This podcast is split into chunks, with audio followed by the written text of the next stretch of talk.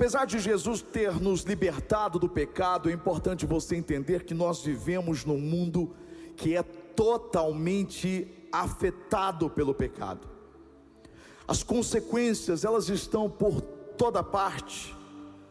Consequências do pecado são dor, sofrimento, morte. Por isso que aquela música que a gente canta aqui do Voz da Verdade, além do Rio Azul, diz que aquilo que a Bíblia diz em Apocalipse, um dia nós estaremos num lugar onde não haverá mais choro, onde não haverá mais tristeza, não haverá mais luto.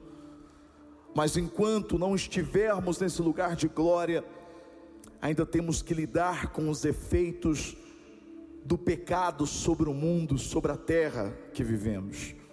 Jesus disse: Neste mundo vocês terão aflições, mas tem de bom ânimo porque eu venci o mundo. Essa consequência do pecado, ela acontece desde o Éden. Quando a gente olha para a conversa de Deus pós-queda, tanto com a serpente quanto com a Eva e com Adão, você já começa a perceber algumas coisas que Deus não tinha projetado mas o pecado trouxe. A morte, por exemplo, nunca foi uma vontade de Deus. Deus não criou a morte, a morte é a consequência do pecado. E a Bíblia diz que ali no, no Éden, a serpente recebeu as consequências por conta dos seus pecados. Inimizade com o homem, rastejaria pela terra, comeria do pó. Eva geraria filhos em dores, Adão teria que trabalhar e do suor para alimentar-se e alimentar os seus descendentes. E sobrou até para a terra. No capítulo 2 de Gênesis, o homem tinha recebido a autoridade para dominar sobre a terra, mas com o pecado tudo mudou. Olha o que está escrito em Gênesis capítulo 3, o nosso texto base de hoje, capítulo 3, versículos 17 e 18. O Senhor disse: E ao homem declarou: Visto que você deu ouvidos à mulher e comeu do fruto da árvore da qual ordenei a você que não comesse, maldita é a terra por sua causa, com sofrimento você alimentará dela, se alimentará dela todos os dias da sua vida, e ela lhe dará espinhos e ervas daninhas. Você já teve alguma experiência com ervas daninhas? Dá para imaginar que elas não existiam antes? Esses dias eu fui aguar o jardim de casa, porque agora eu tenho um jardim em casa, brinca vida inteira morando em um apartamento, aí o Davi veio e mudou tudo. A gente teve que ir para uma casa, e aí tem lá uma graminha, tem uma pata de elefante lá, né? Um coqueiro, uns negocinhos lá. E aí, querido, tava muito seco, né? Tá muito seco. E aí eu já fui intimado a jogar água ali. O Anderson fez isso ontem, meu vizinho, parabéns para ele. E aí, constrangido, eu também tive que jogar. E aí, quando eu vou jogar água lá, eu fiquei estarrecido, porque faz menos de um mês que o rapaz foi lá e limpou tudo. Aparou a grama, mexeu tudo, fez tudo, ficou bonito. Aí, enquanto eu aguava lá, de repente eu olhei. Você acredita que aquelas ervas daninhas, elas, crescem, elas crescem tão rápido? toda, por todo lado. Eu falei, mas o que, que é isso? Ele cortou isso esses dias. E aí eu me lembrei de um fato que aconteceu mais ou menos uns cinco anos, quando eu fui a Itapetininga. Eu fui fazer uma palestra lá, e aí eu fui à casa do Chico. O Chico estava aqui ontem na igreja, o Chico se batizou aqui com a gente, meu amigo, fez casamento dele. O Chico é responsável pelos telões, pela iluminação. E ontem ele esteve na igreja nova preparando um novo projeto para a nossa casa nova. E eu me lembro que quando o Chico estava construindo a casa dele, lá em Tapetininga, eu cheguei lá e tinha um espaço, ele disse: Aqui eu vou fazer a minha horta, vou comer tudo da horta aqui agora. falei, uau. Falei, fica dando um mau exemplo, né? Porque chegar em casa, já pensou se Viviane falar para mim, faz uma horta? Tô perdido, meu irmão. Quando a gente foi casar, eu disse: Sabe aquele cara que arruma o chuveiro, que troca a lâmpada, que lava o carro? Eu falei: Não sou eu. Eu não tenho a mínima aptidão para isso. E aí, se ela me pedir para fazer uma horta, aí complicou tudo. E aí, o Chico disse: Olha, eu vou fazer uma horta. E aí, a gente voltou. E quando eu cheguei, a casa dele já estava construída e tal. E aqui eu olhei para o fundo, aquele verde. Eu falei: Uau, que horta bonita. Ele começou a rir, nervoso. Eu falei: O que, que aconteceu? Ele falou: Cara ao invés de alface, de rúcula, aquilo ali é tudo erva daninha. Aí eu cheguei perto e vi que realmente era. E aí ele acabou com tudo, desanimou.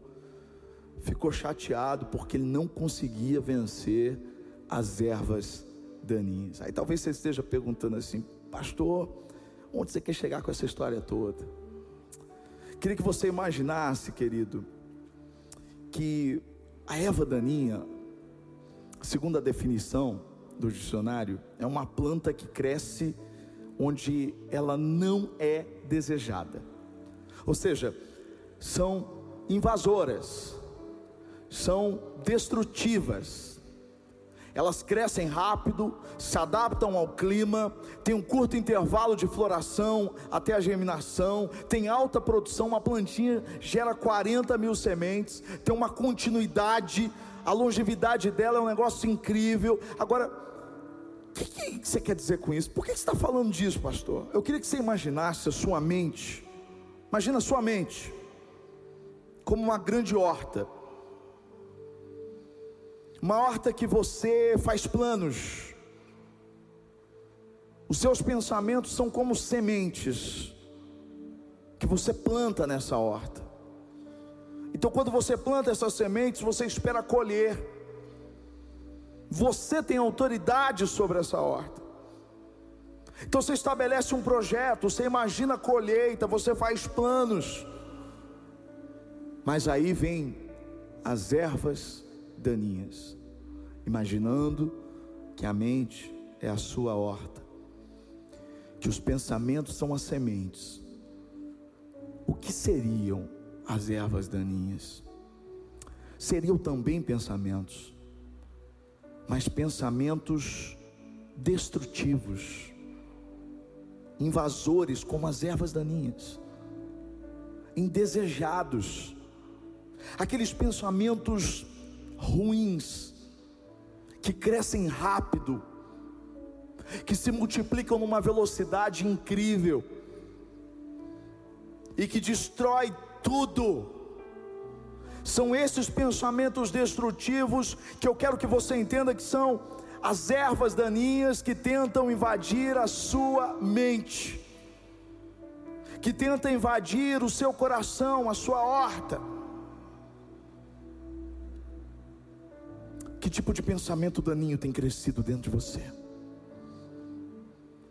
O apóstolo Paulo, quando ele escreve para a igreja de Filipos, Filipenses capítulo 4, ele diz no que nós devemos pensar, e automaticamente ele acaba dizendo o que nós não devemos pensar. Enquanto eu lia o capítulo 4 de Filipenses, o Senhor falou muito comigo através do texto sobre pensamentos daninhos pensamentos destrutivos que acabam entrando no nossa, na nossa mente e atrapalhando a colheita, o desenvolvimento, aquilo que realmente Deus projetou para nós. Quando eu olho para o texto, logo no início do capítulo, no versículo 4, o apóstolo Paulo escreve: Alegrem-se sempre no Senhor. E aqui você vê a preocupação dele, porque ele diz: Novamente direi, alegrem-se isso me faz pensar que a primeira erva daninha, pensamento destrutivo, é o pensamento de tristeza. E como ele tem invadido hortas, como o pensamento de tristeza tem invadido as mentes nos tempos que nós estamos vivendo hoje. Pessoas que vivem tristes, que não conseguem se alegrar, que entram numa cadeia, que entram numa depressão. Essa é uma realidade cada vez maior, porque eu te lembro que esse pensamento ele é como uma erva daninha, ele se multiplica, ele cresce e ele vai tomando conta. Não importa quantas sementes boas tem, uma semente ruim, uma semente de tristeza consegue estragar tudo. E por isso o apóstolo Paulo ele é enfático dizendo: vocês precisam se alegrar no Senhor. E ele novamente diz, porque se trata de uma necessidade. A alegria do Senhor é a nossa força. A alegria de Deus é fruto do Espírito. A alegria formoseia o rosto mas um coração triste, um pensamento triste, uma semente de um pensamento destrutivo de tristeza dentro de você, ele acaba com o seu dia, ele acaba com a sua semana, ele acaba com a, com a sua vida. Segunda coisa que Paulo diz, segundo pensamento destrutivo, pensamento daninho, está em Filipenses capítulo 4, versículos de 6 a 7. São os pensamentos de ansiedade. Olha que Paulo diz: não andem ansiosos por coisa alguma, mas em tudo, pela oração e pelas súplicas, com ação de graças, apresentem os seus pedidos a Deus, e a paz de Deus, que excede todo o entendimento, ou seja, a paz de Deus que ninguém pode explicar, guardará o seu coração e a mente de vocês em Cristo Jesus. A ansiedade tem tem destruído tantas mentes. Ansiedade quando você não consegue controlar e ela prejudica não apenas o seu presente, mas ela interfere no seu futuro. Ela mexe com o seu corpo, tanto que a medicina trata até com medicamentos, transtornos de ansiedade. É por isso que Paulo faz um alerta para aquela igreja num tempo tão diferente, mas o homem era homem, pessoas são pessoas, e a ansiedade sempre vai rondar a nossa mente, pensamentos que vão te bombardear para que você fique tão aflito, e tão preocupado com coisas que você não pode resolver. Quantas vezes nós fomos totalmente prejudicados por esses pensamentos? Eu sei, eu sinto no espírito, enquanto eu estou falando, que o Senhor está libertando pessoas hoje, não apenas dos pensamentos de tristeza, mas libertando também dos pensamentos de ansiedade.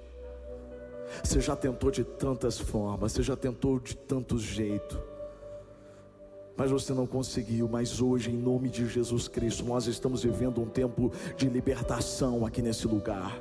Jesus te trouxe aqui hoje, Jesus te colocou na frente desse computador onde você está, do seu celular, porque Ele quer te libertar desses pensamentos destrutivos, desses pensamentos daninhos, esses pensamentos que têm estragado os projetos dele para você. Então, em nome de Jesus, Ele vai te libertar hoje. Hoje, em nome de Jesus.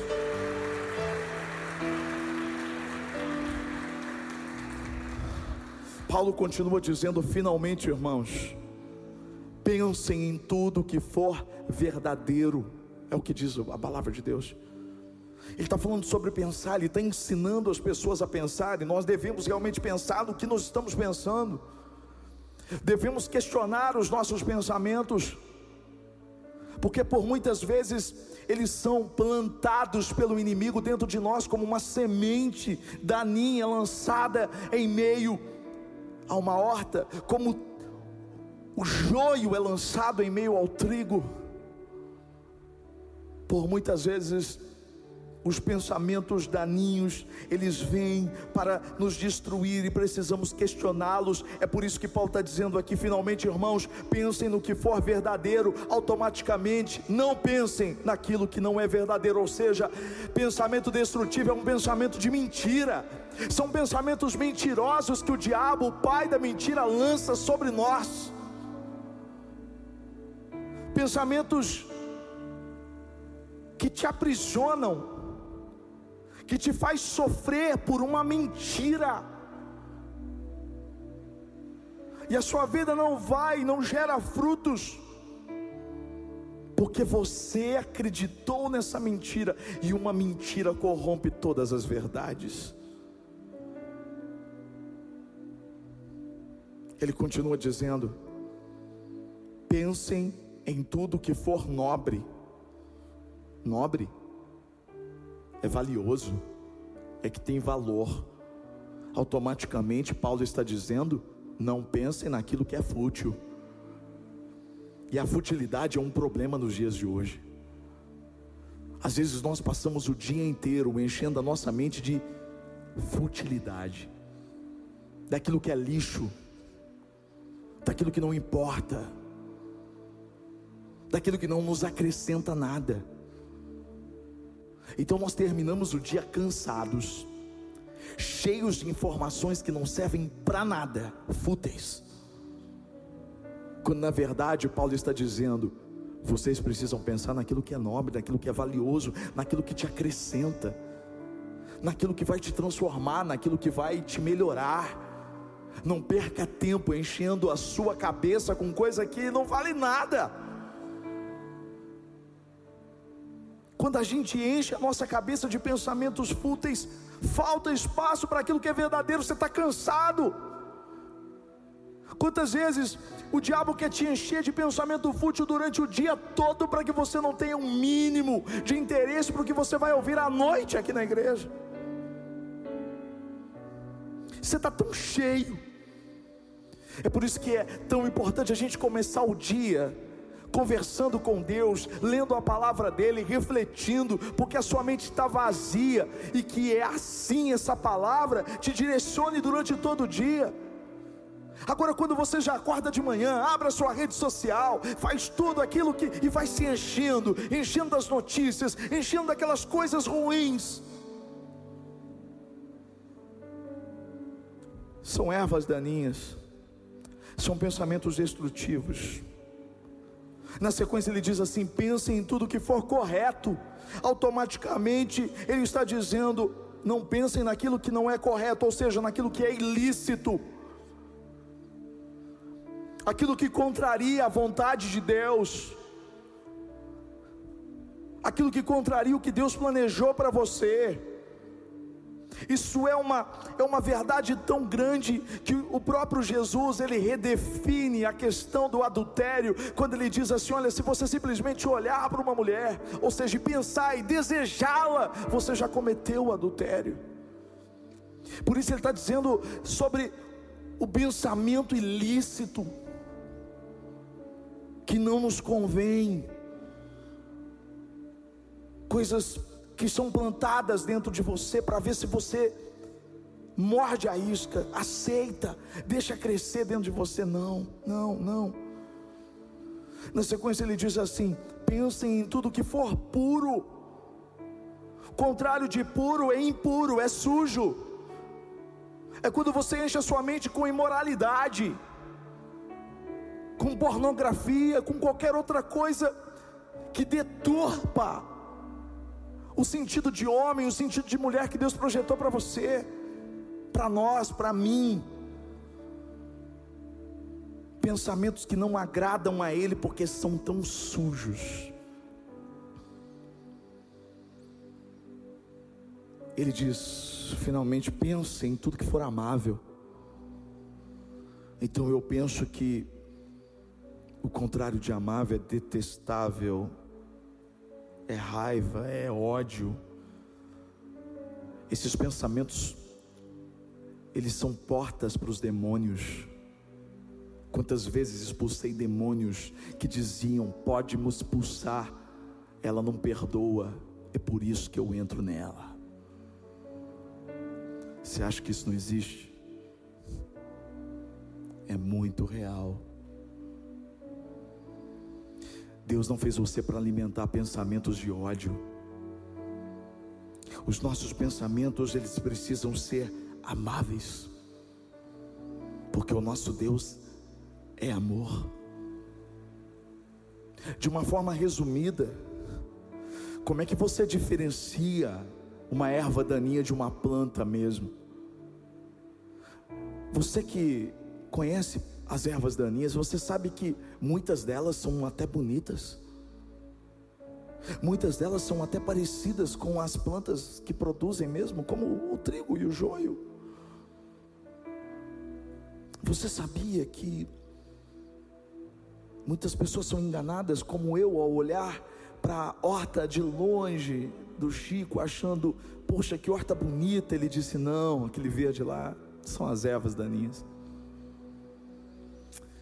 Como é que eu diferencio os pensamentos bons, os pensamentos que são de Deus, com os pensamentos que não são deles, dele, que não são do Senhor, que são, pelo contrário, destrutivos, invasores, indesejados. Paulo termina o texto dizendo assim: pensem no que for excelente, e se algum louvor há, pense nisso. De uma forma resumida, se o seu pensamento não glorifica a Deus, ele é daninho. Se o que você pensa não reflete a glória de Deus, ele é destrutivo. Ele vem para te destruir. Como muitas vezes nós deixamos isso acontecer. Sabe, o que uma erva daninha precisa para continuar numa horta, num jardim, o que ela quer? Ela quer espaço. É por isso que existe um ditado que diz que mente vazia é a oficina do diabo. Se há espaço, as ervas daninhas se proliferam. Se há espaço na sua mente para esses pensamentos, eles vão dominar. Então, como eu faço? Eu preciso me encher dos pensamentos de Deus. Os meus pensamentos precisam ser pensamentos do alto. É por isso que eu preciso ler a palavra, eu preciso ouvir mensagens, eu preciso encher a minha mente de louvor e de adoração. Eu preciso ruminar, meditar na palavra. Por isso o Senhor disse para Josué: medita neste livro dia e noite, Josué, porque ele tinha tantas batalhas para enfrentar, que se ele não meditasse naquela palavra, os pensamentos destrutivos entrariam nele. Por exemplo, quando o Senhor disse: Você vai dar voltas, sete voltas nessas muralhas, essas muralhas vão cair. Ah, meu querido, se entra um pensamento destrutivo, o pensamento vai dizer: Que loucura é essa? Isso não vai dar certo, eu vou morrer. Porque é exatamente isso que o pensamento destrutivo faz: faz você duvidar de Deus. Você não pode dar espaço para Ele. Arranca as ervas daninhas como é que eu substituo um hábito com outro hábito? Como é que eu substituo um pensamento com outro pensamento? Se eu disser para você não pense em elefante, você vai pensar no elefante. Você já pensou no elefante? Agora, se eu disser para você pensa no leão, você vai pensar no leão. Então, ao invés de eu falar para você não pensar no elefante, eu falo para você pensar no leão.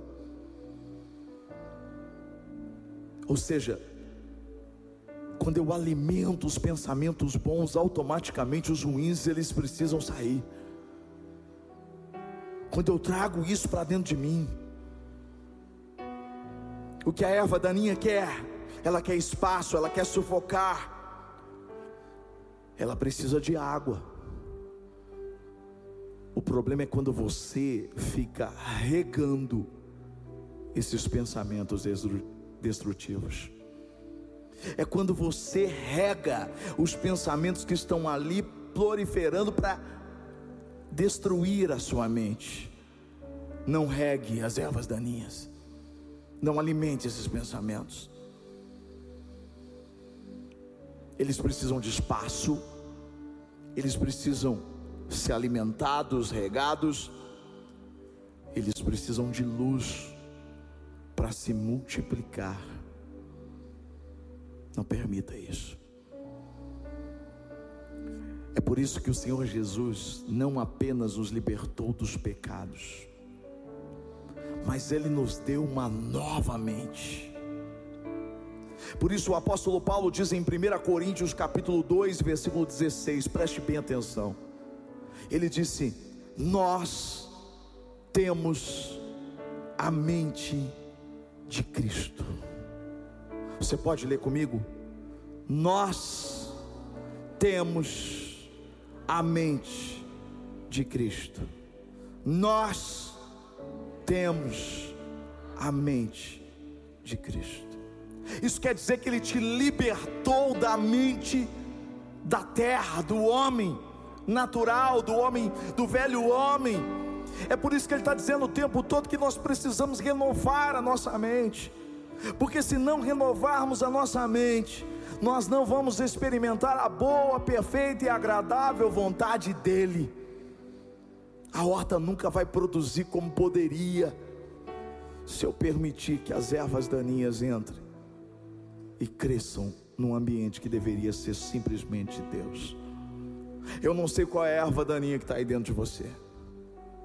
Eu não sei se é a tristeza, eu não sei se é a ansiedade, se é a mentira, se são os pensamentos ilícitos, os pensamentos impuros, sujos, eu não sei, mas certamente alguma erva daninha, algum pensamento destrutivo tem te prejudicado. Essa guerra na mente atinge todos nós. Mas a boa notícia é que essa é uma noite de libertação. Eu queria que você aí na sua cadeira colocasse a mão sobre a sua cabeça. Você que está em casa, faça isso. Você vai orar agora e vai dizer para o Senhor qual é o pensamento destrutivo que tem te prejudicado. Diga para Ele, dê nome para essa erva daninha, para esse pensamento indesejado. Eu sei, Deus sabe que você não queria ter esse pensamento. Como o próprio nome diz, ele é indesejado mas de alguma forma ele tem crescido dentro de você, ele tem te afetado, ele tem te segurado na cama, ele tem te impedido de encarar a realidade, de enfrentar os problemas com a certeza de que Deus está com você. Em nome de Jesus Cristo, pede agora para que o Senhor Jesus coloque a mão dele na sua mente, que ele te liberte em nome de Jesus, Deus. Liberta o teu povo agora, Senhor. Liberta-nos, Deus. Liberta-nos, Deus, de todos os pensamentos daninhos, todos os pensamentos destrutivos. Tira de nós, Pai, os pensamentos de tristeza que não provém do Senhor. Substitua-os pelos pensamentos de alegria. Pai, no nome de Jesus, tira os pensamentos de ansiedade substitua pelos pensamentos de paz. Senhor, em nome de Jesus Cristo, arranca os pensamentos de mentira, os mentirosos pensamentos, e coloca os pensamentos verdadeiros, em nome de Jesus. Tira tudo aquilo que é fútil, tudo aquilo que não vale nada tudo aquilo que vem, Senhor, a Deus querido, só para ocupar espaço daquilo que poderia realmente acrescentar. Coloca aquilo que é nobre, aquilo que é valioso. Senhor, em nome de Jesus, tira aquilo que não é correto e coloca o que é correto. Tira, Senhor, os pensamentos ilícitos. Coloca, Senhor, a Deus querido, a tua retidão todos os pensamentos impuros, sujos, profanos, imorais e coloca dentro de nós os teus pensamentos santos, puros. Que os nossos pensamentos glorifiquem o Senhor. Nós reduzimos com a autoridade que o Senhor nos deu. Nós arrancamos pela autoridade do nome de Jesus. Toda erva daninha, todo pensamento destrutivo. Pai, no nome de Jesus, em nome de Jesus, liberta os teus filhos agora, agora, Senhor, renova eles agora, Senhor, em nome de Jesus, em nome de Jesus, em nome de Jesus, em nome de Jesus, fica de pé. Já não quero ser igual. Ele está te renovando agora.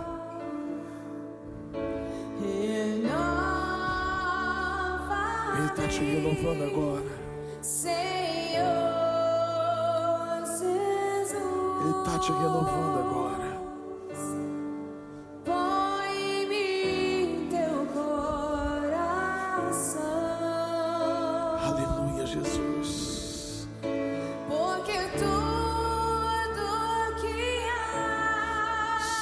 Santo. dentro de mim Diga isso para Ele.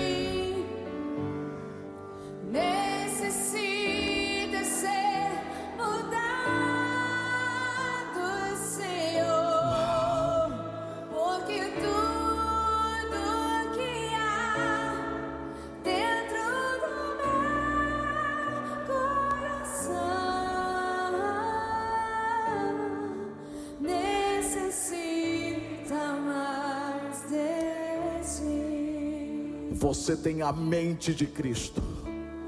Você tem a mente de Cristo. Por isso você vai para a rede social hoje, até o próximo culto no domingo, e você vai declarar: Jesus me libertou dos pensamentos destrutivos. Jesus me libertou dos pensamentos destrutivos. Em uma só voz, repita comigo: Jesus me libertou dos pensamentos destrutivos. Se você crê nisso, aplauda Ele no nome de Jesus. Que o grande amor de Deus, a graça desse Filho Jesus e a comunhão com o Espírito Santo seja sobre você e sobre a sua casa hoje e para todos sempre. Amém. Eu já estou na expectativa daquilo que Deus vai nos libertar no domingo. Ah, uau! Deus abençoe!